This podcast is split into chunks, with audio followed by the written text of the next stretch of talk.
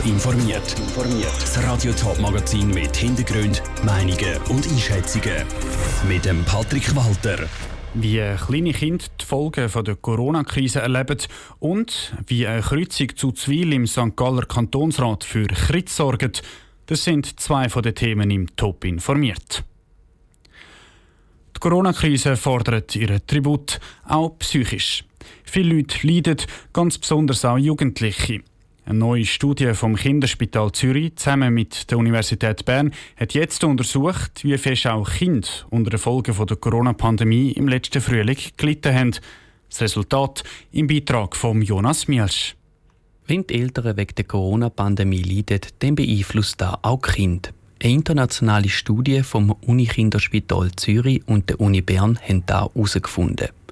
Vor allem bei den bis 10-Jährigen hat psychische Befinden der Eltern einen Einfluss sagt Stefanie Schmidt, Professorin für Kinderpsychologie an der Uni Bern. Und da haben wir eben einen ganz engen Zusammenhang gefunden, wenn die Eltern gesagt haben, sie sind aktuell in der Pandemie sehr belastet, eher traurig, deprimiert, ihnen fällt alles sehr schwer, dass sie dann auch viele Probleme bei ihren Kindern wahrgenommen haben. Die psychische Belastung wirkt sich bei den kleinen Kindern vor allem aufs Verhalten aus. Das sieht man dann im täglichen Umgang erklärt Professorin Stefanie Schmidt. Also wir haben gemerkt, dass eben vielfach die Kinder widersprechen, die Kleinen, dass sie weinen, dass sie nicht gehorchen, wenn die Eltern was sagen, dass es mehr Streit gibt, dass sie vielleicht auch mal am Boden liegen und toben, während wir bei den Jugendlichen eher gesehen haben, dass die viel mehr so nach innen reagieren. Für die Jugendlichen ist die Schulschliessung vor allem wegen der fehlenden sozialen Kontakte schwierig gewesen. Die Kleinkinder haben dagegen nicht so Probleme mit der Schulschliessung. Im Gegenteil, wie Professorin Stefanie Schmidt meint. Es scheint so zu sein, als ob den Vorschulkindern und den Schulkindern einigermaßen gut sogar ging. Die haben das zum Teil auch genossen, mit der Familie enger zusammen zu sein und konnten das zum Teil auch ganz gut wie kompensieren, dass sie ihre Kolleginnen und Kollegen und Schulkameraden nicht so gut oder nicht so viel gesehen haben. Auch wenn ein paar wenige Kinder und Jugendliche mit diesen Umständen positiv umgegangen sind, zeigt die Studie doch, dass über 40 Prozent der Kinder und Jugendlichen an psychischen Problemen leiden. Ein Beitrag von Jonas Mielsch. Bei der Studie haben insgesamt fast 6000 Jugendliche und Kinder bzw. ihre Eltern mitgemacht. Sie bezieht sich auf die Zeit der strengen Corona-Massnahmen im Frühling letztes Jahr. Unterdessen ist ein Jahr vergangen und bei vielen Leuten ist die Ungeduld gross. Sie warten auf die Impfung gegen Covid. Zwar werden immer mehr Leute geimpft, inzwischen sind in der ganzen Schweiz mehr als 2 Millionen Peaks gemacht worden, aber es holpert auch immer wieder. Zum Beispiel gibt es Verzögerungen bei der Lieferung von Impfdosen. Heute haben die Experten vom Bund Stellung genommen, wie es denn tatsächlich um die Schweizer Impfkampagne steht. Niki Stettler. Die Firma Moderna liefert im nächsten Monat 200.000 Impfdosen weniger, als sie gesagt hat.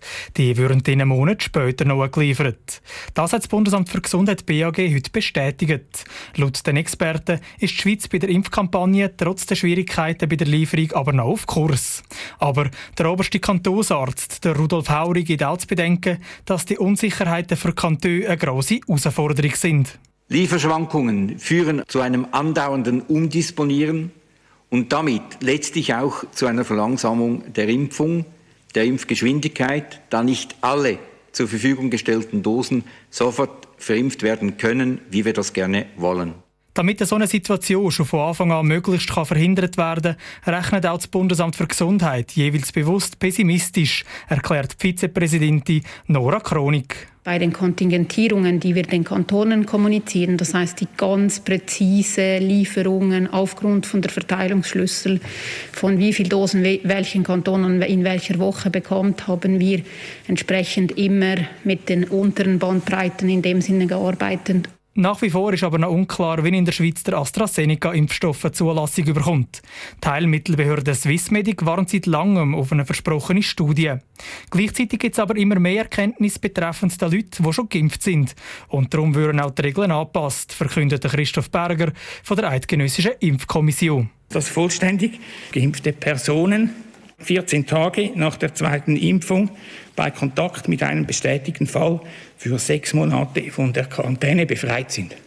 Trotz der Befreiung von der Quarantänepflicht sei es sehr wichtig, dass sich auch geimpfte Leute sofort auf das Coronavirus testen lassen, wenn sie bei sich Symptome feststellen. Der Beitrag von Niki Stettler. Mit Blick auf die Pandemielage hat sich an der Medienkonferenz die Corona Taskforce aber vorsichtig zeigen können. Trotz Impfungen gehen die Wissenschaftler davon aus, dass die Zahlen vorläufig weiter ein bisschen steigen. Wer zu den Stoßzeiten um Uzwil im Kanton St. Gallen auf der A1 unterwegs ist, der kennt es. Stau auf der Autobahn Ein- und Ausfahrt. Um das Problem zu lösen, soll der Verkehrsknotenpunkt Augarten umgebaut werden. Ein Vorschlag von der Regierung war heute im St. Galler Kantonsrat Thema und hat für eine hitzige Debatte gesorgt. Am Schluss ist die Vorlage dann abgelehnt worden. Wie es dazu gekommen ist, im Beitrag von Jan Isler. Ein neues Lichtsignal und mehr Spuren. Unter anderem mit diesen Massnahmen hätte der Verkehrsknotenpunkt Augarten zu Uzwil entlastet werden. Die Grünen haben sich aber vehement gegen den Plan gestellt. Es bräuchte eine umweltbewusstere Lösung, hat der grüne Kantonsrat Guido Wick heute im Rat gesagt. Wir sehen, wie der Kanton respektive wie das Tiefbauamt solche Probleme lösen möchte, nämlich so wie im letzten Jahrhundert. Man hat zu viel Verkehr, ergo man baut aus. Neben den Grünen ist auch ein Teil der SP gegen die Ausbaupläne und ausgerechnet auch die SVP. Er ist gegen die Vorlage, weil er sich ganz eine andere Lösung wünscht, sagt zum Beispiel der SVP-Kantonsrat Bruno Dudli, nämlich eine Unterführung für die Straße. Mit einer Unterführungslösung werden die Rückstaukomplikationen eliminiert, wie auch der Interessenskonflikt der Hauptachse und mit ihr den Großteil des Verkehrs mit den Linien des ÖV entschärft. Fraktion der CVP-EVP hingegen hat sich für die vorgeschlagene Lösung von der Regierung stark gemacht. Sie findet die geplante Maßnahme zwingend notwendig. Nur so könnte man das aktuelle Verkehrsproblem im Augarten lösen.